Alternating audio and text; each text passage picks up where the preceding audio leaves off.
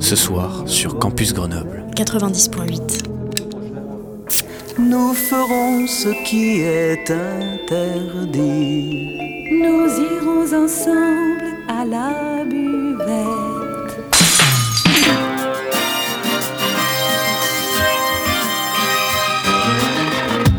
C'est l'apéro. Phonie.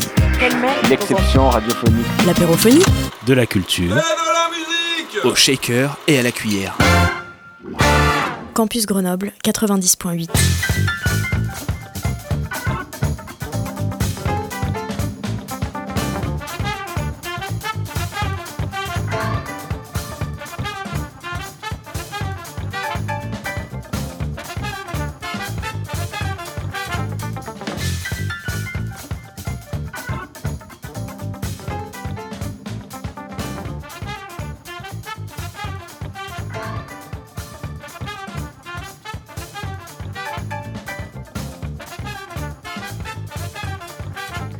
Bonjour à toutes et à tous pour cette toute nouvelle apérophonie sur le campus Grenoble 90.8. Nous sommes aujourd'hui au Festival du cinéma nature et environnement de Grenoble pour une soirée spéciale au cœur du nid. Sur les trois films projetés ce soir, deux sont réalisés par de jeunes réalisateurs qui, à notre grande joie, ont bien voulu nous partager leur processus de réalisation. On précise que les musiques de la première partie sont de leur composition. Bonne écoute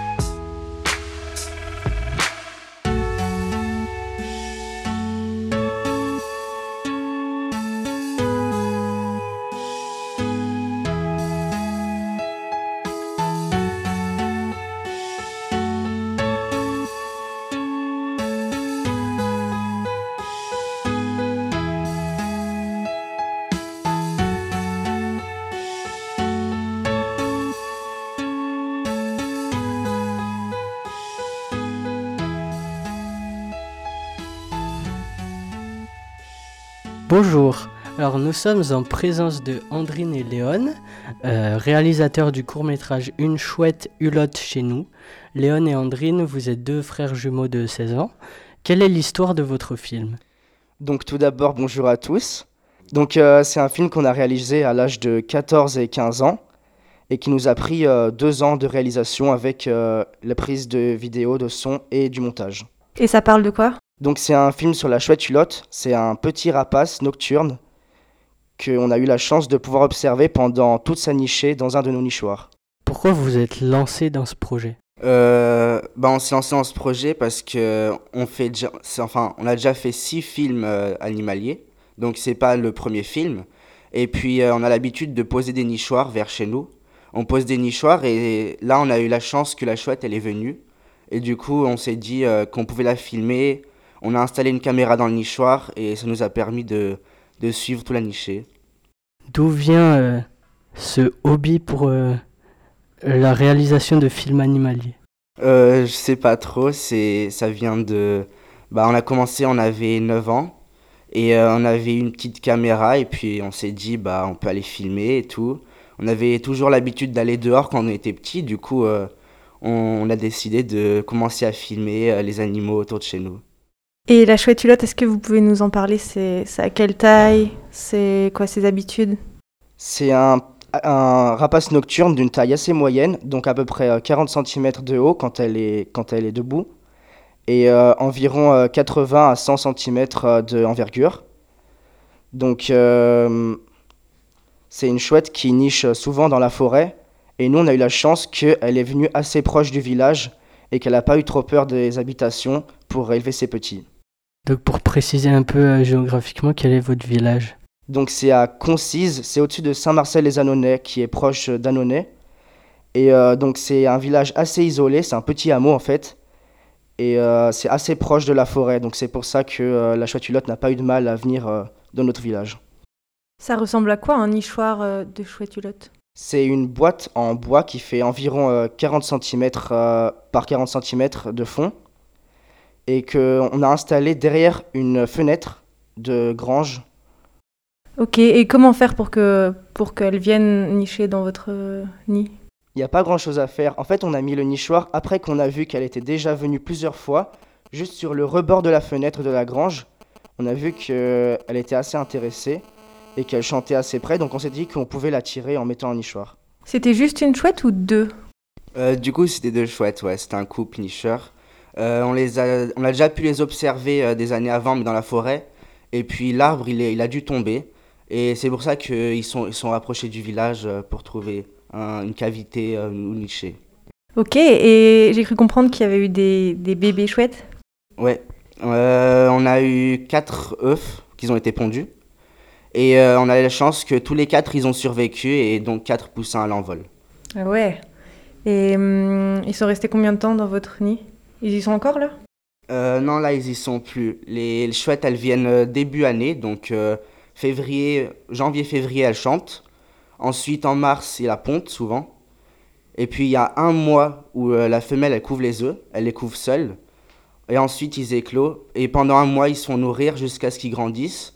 Ils deviennent à peu près la taille des parents. Et après, ils sautent du nid et puis ils montent dans un arbre. Et c'est là, dehors, en à peu près deux mois qu'ils vont apprendre à chasser, à voler, à se déplacer euh, d'eux-mêmes. Et votre court métrage euh, montre tout ce processus? Oui, on a essayé de... Bah, grâce à la caméra qui était dans le nichoir, on a essayé de filmer tout de- du début jusqu'à la fin. Et euh, on avait installé euh, une tente à fût en face de, de- de la grange, du coup, pour les filmer de dehors. Et puis euh, à la fin, une fois qu'elle s'était envolée, on allait suivre dans la forêt. Et puis on, on, s'est- on est allé se poser le soir, on a attendu qu'elle venait. Et puis on se repérait, on se repérait grâce aux cris des jeunes chouettes. Est-ce que c'est, vous connaissez la population des chouettes hulottes euh, dans votre euh, département? Non, on ne connaît pas spécialement, mais euh, c'est une chouette qui est assez fréquente. C'est pas très compliqué de l'observer, enfin de l'observer, de l'entendre en tout cas. Et euh, il y en a assez dans notre région. Mais euh, le plus dur, en fait, c'est vraiment de la voir, en fait, parce que c'est quand même un animal nocturne. Donc nous, on a surtout eu la difficulté de pouvoir euh, la filmer déjà, mais tout simplement euh, de l'observer, parce que c'est un animal qui est souvent caché. Et puis euh, souvent, elle est en haut d'un arbre, dans les feuillages, et on a vraiment du mal à pouvoir avoir des belles images. Et donc justement, techniquement parlant, comment on fait pour avoir des belles images à l'écran de ces chouettes de nuit Eh ben, nous, on utilise la lumière infrarouge avec nos caméras pour pas déranger la chouette dans la nuit. Et euh, souvent, les filme aussi au crépuscule, donc euh, quand elles commencent leur activité et qu'on peut encore avoir des images en couleur. Et puis, euh, on essaye toujours de pas déranger les chouettes. C'est pour ça qu'on a une webcam, en fait, dans notre le nichoir, et qu'on peut regarder en direct ce qui se passe sur l'ordinateur. Et c'est aussi précisé dans le film qu'on utilise toujours de la lumière infrarouge dans la nuit pour pas mettre un éclairage supplémentaire, parce que ça peut vraiment la déranger. Donc on a une caméra qui a un assez grand zoom, et c'est grâce à ça qu'on a pu observer euh, et filmer correctement euh, les chouettes euh, quand elles étaient, surtout vers la fin du film, quand les jeunes elles sont dans les arbres. Et vous parlez de, de tente d'affût c'est, Vous vous postez euh, sous un abri et vous attendez? Ouais, une tente à fût, c'est une sorte de, de petite tente qu'on peut installer. Nous, on l'a mis sur le toit de la maison, parce qu'on a un toit qui est plat, du coup, on a pu l'installer. Et euh, de là, on était juste en face, et comme ça, elle, elle nous voit pas quand on est dedans, mais nous, on peut la voir, on peut la filmer, et ça fait pas de dérangement. Super, donc vous nous avez fourni un petit extrait de- du cri de la chouette hulotte. On va l'écouter maintenant.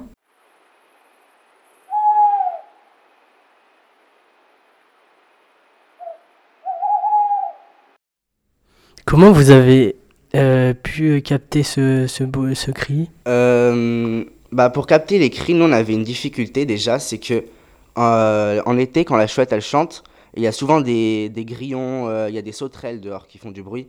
Du coup, on a beaucoup de mal à avoir un bruit propre euh, à, pouvoir utiliser au montage.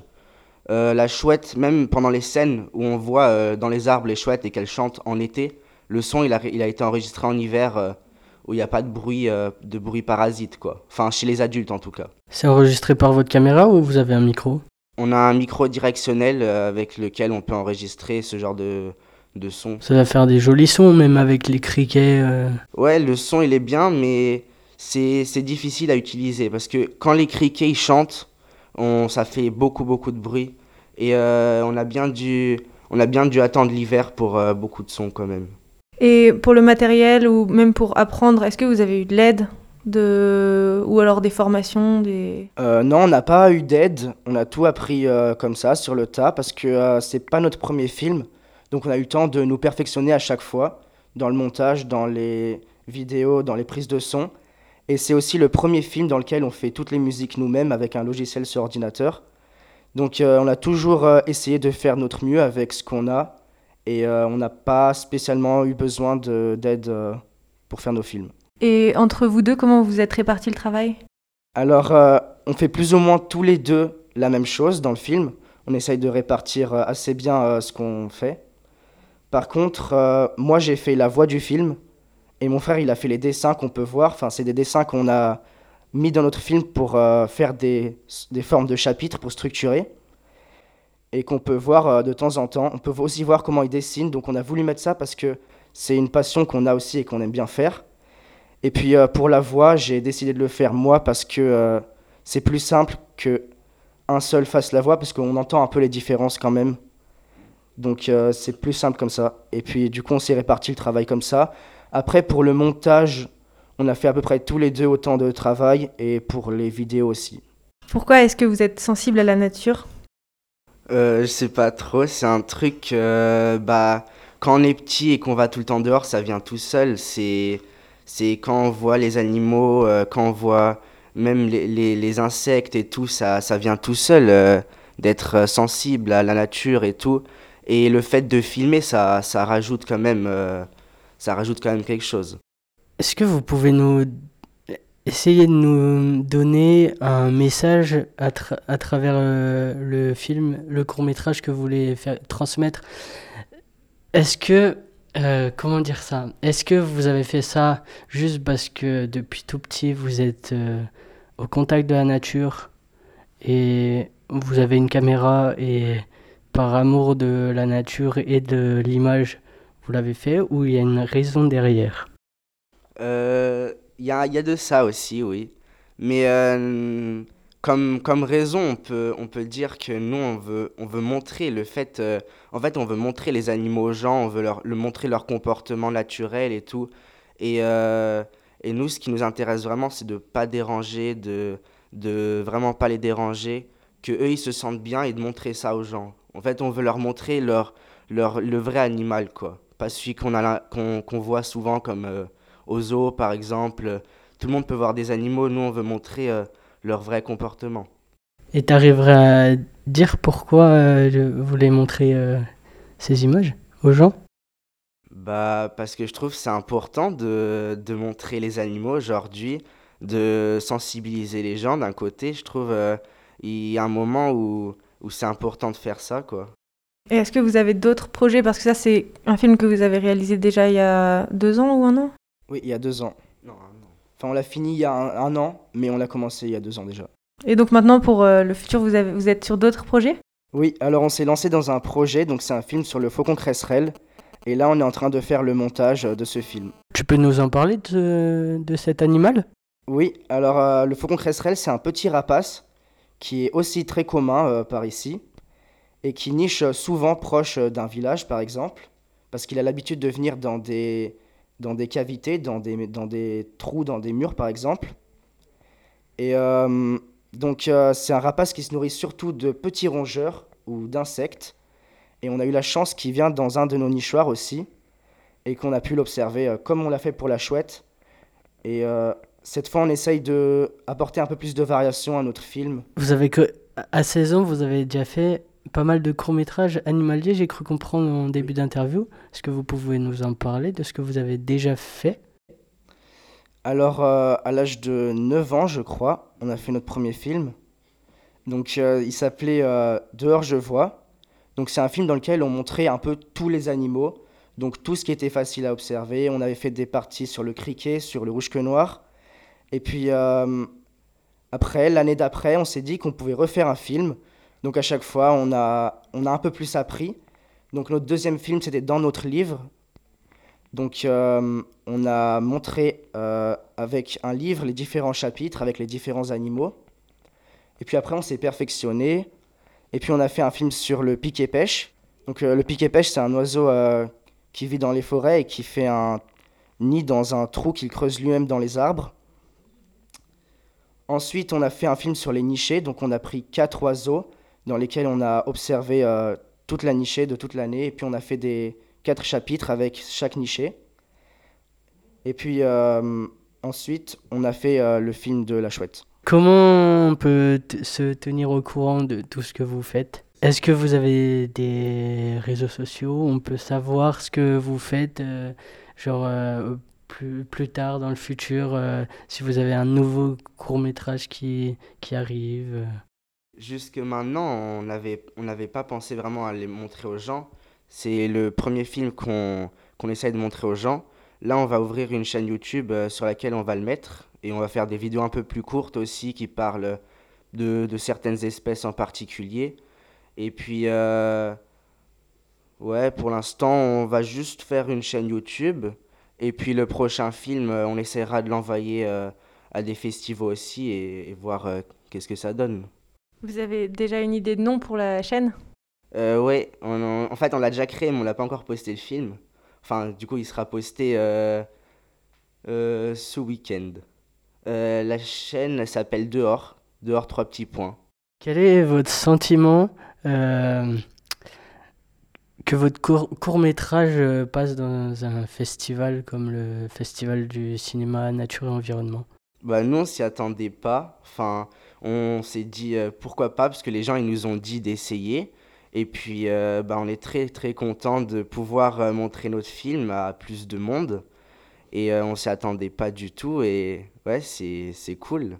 Merci beaucoup, Léon et Andrine. Merci à vous. Pour avoir répondu à nos questions. Et bah, on, on, conseille du coup à tous les auditeurs d'aller revisionner le film si vous n'êtes pas allé à la séance de, du cinéma Le Club du coup sur YouTube, sur la chaîne Dehors, trois petits points. On va vous laisser au son du quémandement des petites hulottes dans le nid.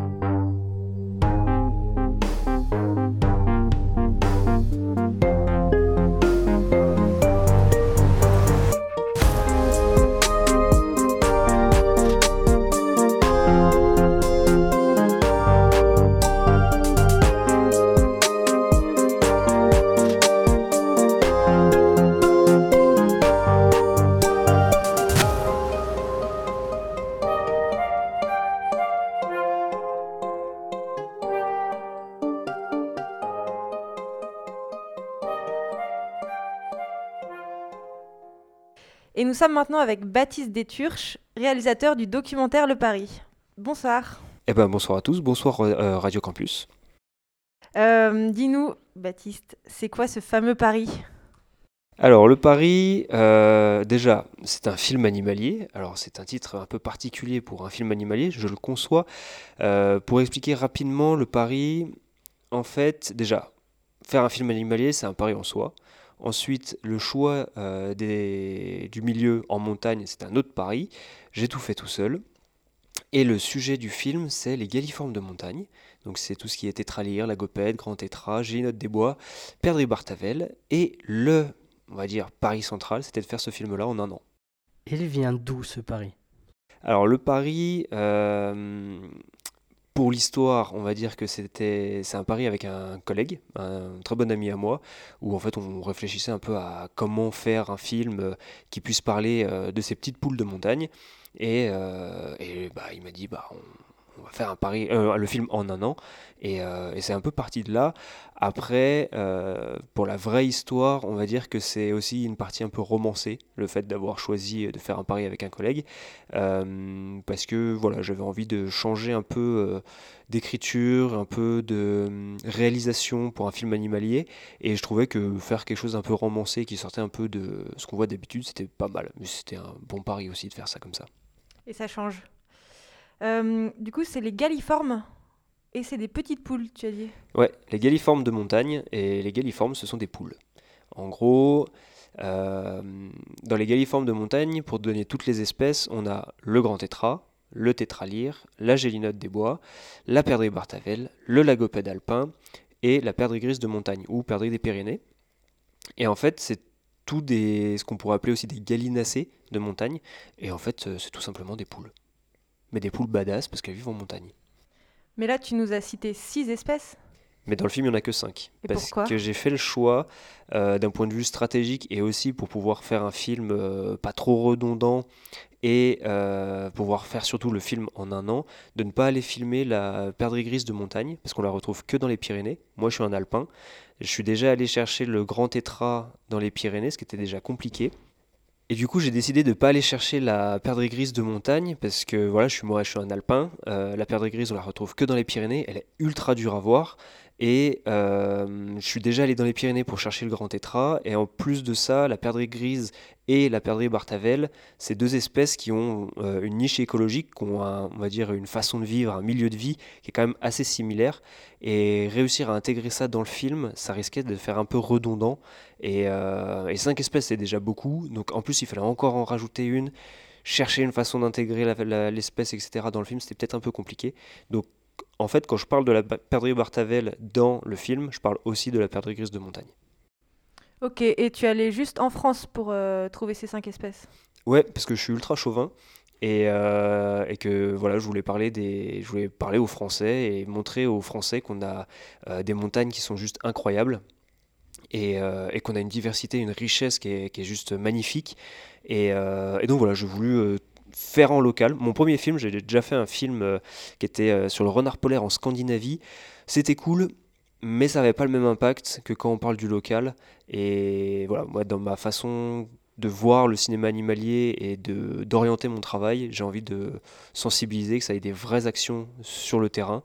Et donc, euh, donc voilà, je voulais faire un film local et français. Et est-ce que dans ta façon de travailler, tu, tu fais attention aussi à, respecter l'environnement ou est-ce que tu as des, des, choses que tu fais dans ce but-là?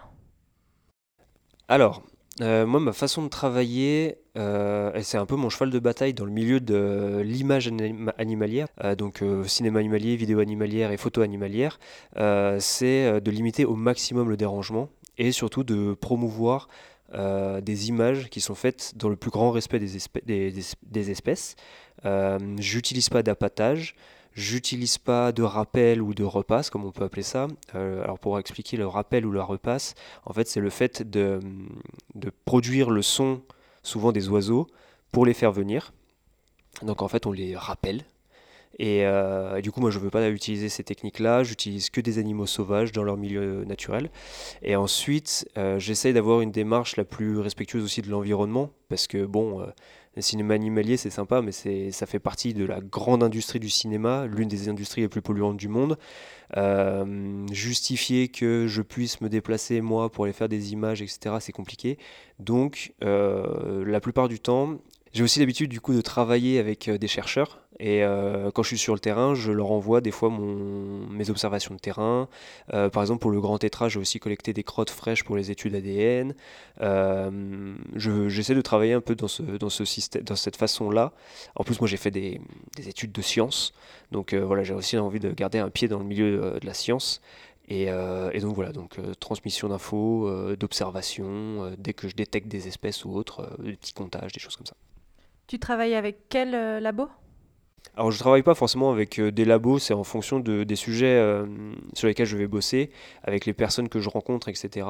Euh, bah, je transmets mes informations à ce moment-là. par exemple pour le Grand Tétra, c'était avec l'OFB, donc l'Office français de la biodiversité. Il y a aussi avec la LPO quand je dois donner des informations sur des, des espèces observées, des choses comme ça. Et donc sans technique d'appâtage, comment où est-ce que vous, comment vous vous placez pour trouver euh, ces animaux et, et avoir des belles images?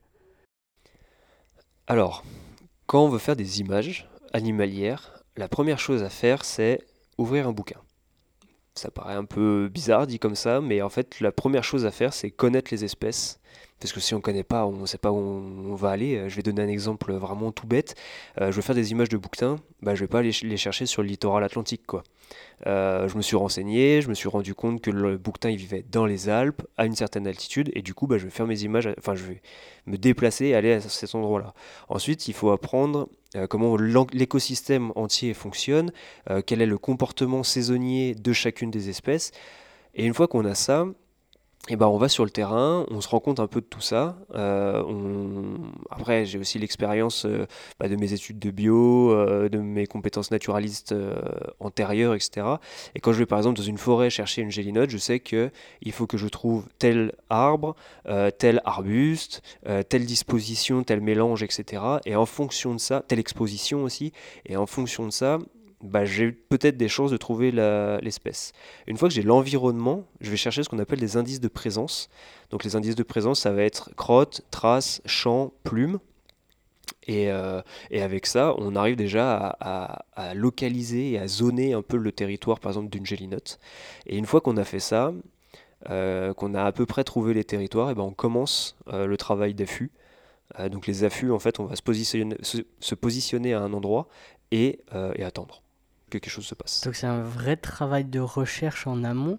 Si on découpe un peu en termes de timing, euh, vous faites plus de recherche que de terrain. Euh. Que d'affût Ouais.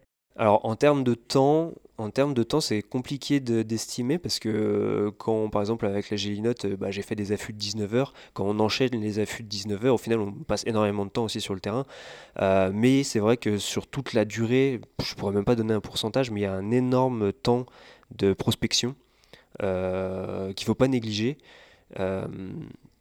Surtout qu'en plus, quand on est sur un milieu, pour travailler sur une espèce, faut pas oublier qu'il y a plein d'autres espèces différentes au même endroit, et du coup, faut aussi agir en conséquence. Et par exemple, bah, quand je vais aller chercher euh, la gélinote, euh, non, c'est pas un bon exemple. Euh, par exemple, je vais aller chercher la chouette de Tengmalm dans les Pyrénées, et bah faut que je fasse super gaffe parce que ça peut être à une, altitude pardon, qui va peut-être correspondre aussi avec les zones d'hivernage du grand tétra, et, et, donc faire très attention à ne pas déranger le grand tétra. Donc voilà, c'est pour ça que tout à l'heure je parlais d'avoir une connaissance de l'écosystème, parce qu'il y a plein d'espèces, il n'y a pas que l'espèce qu'on recherche en fait. Et il faut faire très attention à ça. Ce pari-là, euh, de faire un film en un an, quand on lit le synopsis, on a l'impression c'est c'est fou parce que c'est hyper rapide un an. Euh, je sais pas, moi qui ne suis pas du tout au courant du monde euh, du cinéma animalier, est-ce que c'est une temporalité euh, jouable un an pour faire un film animalier ou, pas, ou c'est short ou... Bah, alors, un an pour faire un film animalier, c'est jouable parce que du coup, je l'ai fait. Et il y en a d'autres qui l'ont fait aussi. Euh, mais c'est ultra short. Surtout sur euh, les espèces que j'ai choisies, ça reste quand même des espèces qui sont difficiles à trouver, qu'on ne voit qu'à certaines périodes, euh, qui sont sensibles. Et du coup, du coup voilà, c'est très très compliqué. Et c'est pour ça aussi que c'est un pari. Mais, euh, mais voilà, c'est, de toute façon, moi j'avais fait le choix avec ce film-là de montrer en fait les espèces. Je, ne recherchais pas la super image euh, à la BBC ou des choses comme ça. Moi ce que je voulais c'était montrer l'espèce pour pouvoir en parler, sensibiliser et avec le côté euh, faire le film en un an, symboliser un peu l'urgente nécessité de prendre conscience de la fragilité de nos montagnes. Et, et donc voilà. Mais un an ouais c'est c'était ultra short quoi. Mais ça se fait. Après, c'est aussi les choix de réalisation, les choix d'espèces qui permettent de faire des films en un an. Mais voilà, j'aurais pu passer 4 ans euh, pour faire ce film et avoir des comportements complètement dingues, euh, plus d'images, euh, faire un film un peu plus long aussi. Mais euh, c'était pas mon choix. Tu disais que toi, tu étais plutôt alpin. Comment tu as fait pour le grand tétra, pour ce qui est dans les Pyrénées, si je me trompe pas? Est-ce que tu eu des. Tu y allais avec quelqu'un de, des Pyrénées qui pouvait te conseiller sur sur où aller? Ou tu juste tout trouvé dans les livres? Alors, euh, du coup, alors juste pour repréciser, le grand tétra en France, on le retrouve dans le Jura, les Vosges, les Cévennes et les Pyrénées. Il a disparu des Alpes françaises dans les années, tout début des années 2000. Et pour aller faire les images du coup du Grand Tétra euh, dans les Pyrénées, bah, j'ai contacté, euh, je me suis au culot, encore une fois, de toute façon dans ce métier il n'y a que le culot qui marche.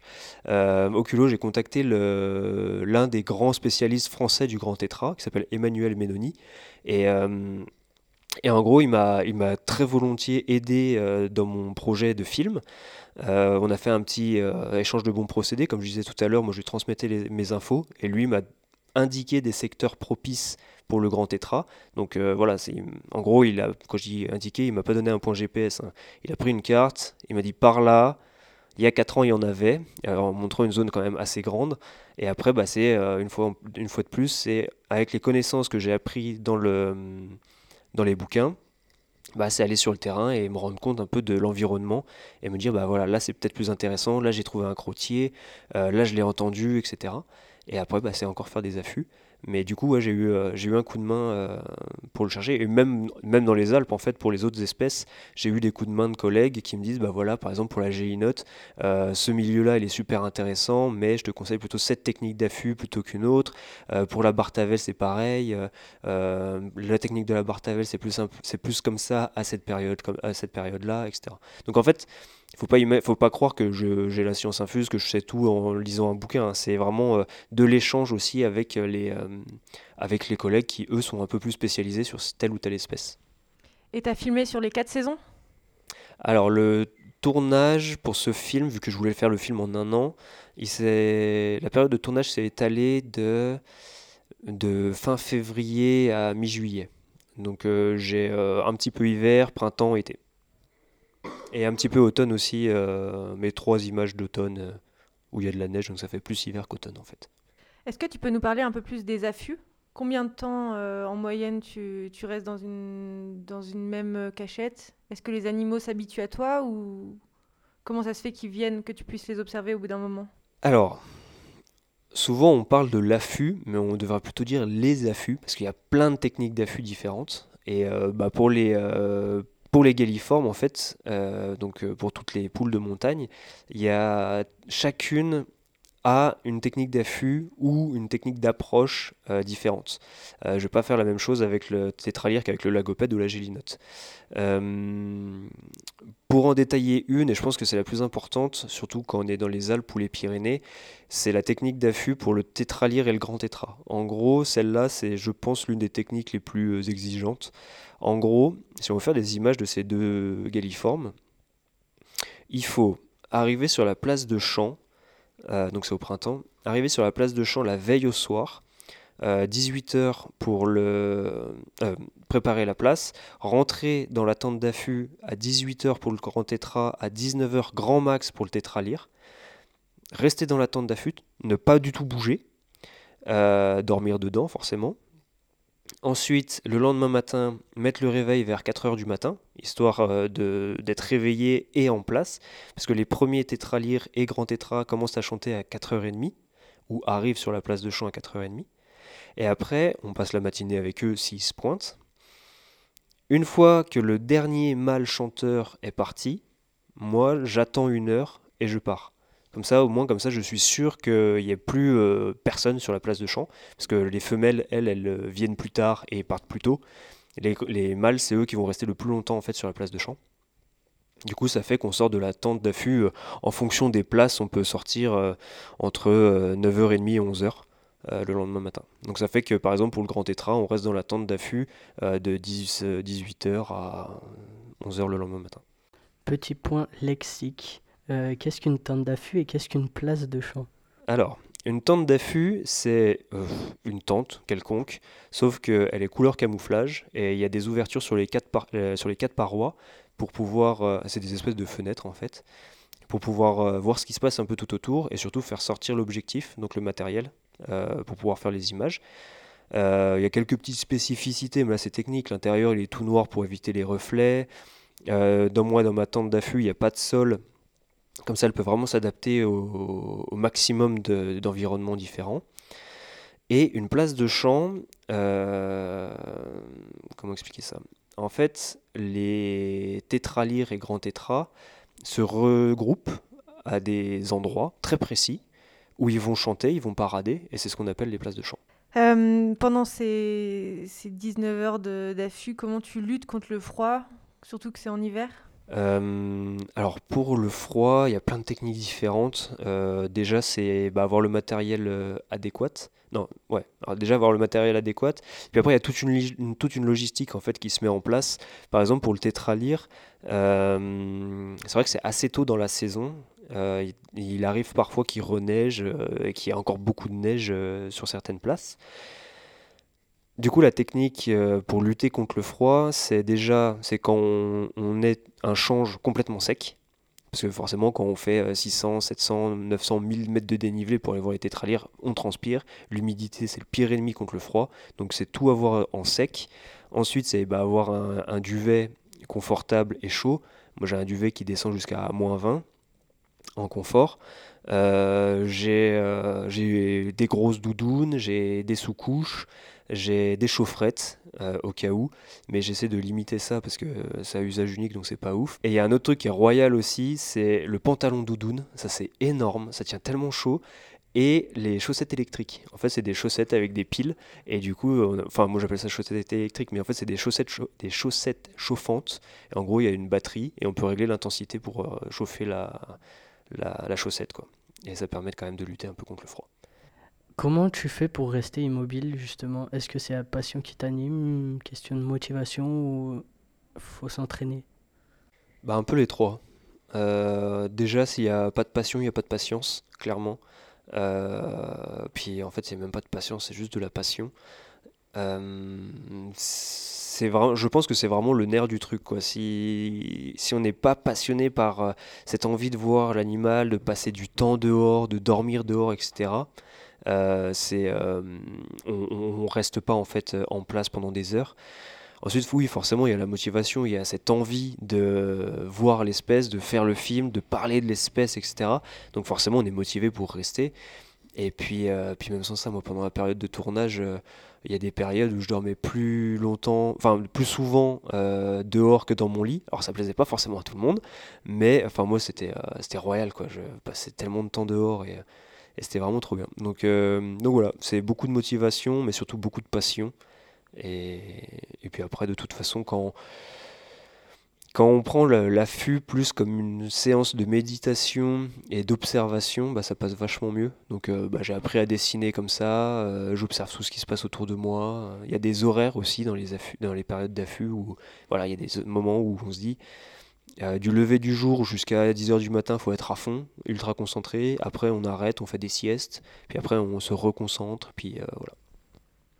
Quel message tu veux faire passer avec euh, le pari? Euh, Alors, avec ce dernier film, j'aimerais surtout m'adresser en premier lieu aux amoureux de la montagne, mais aussi en fait à toutes les personnes qui vont dehors et juste allez dehors, allez profiter de, nos environnements qui sont juste incroyables en France.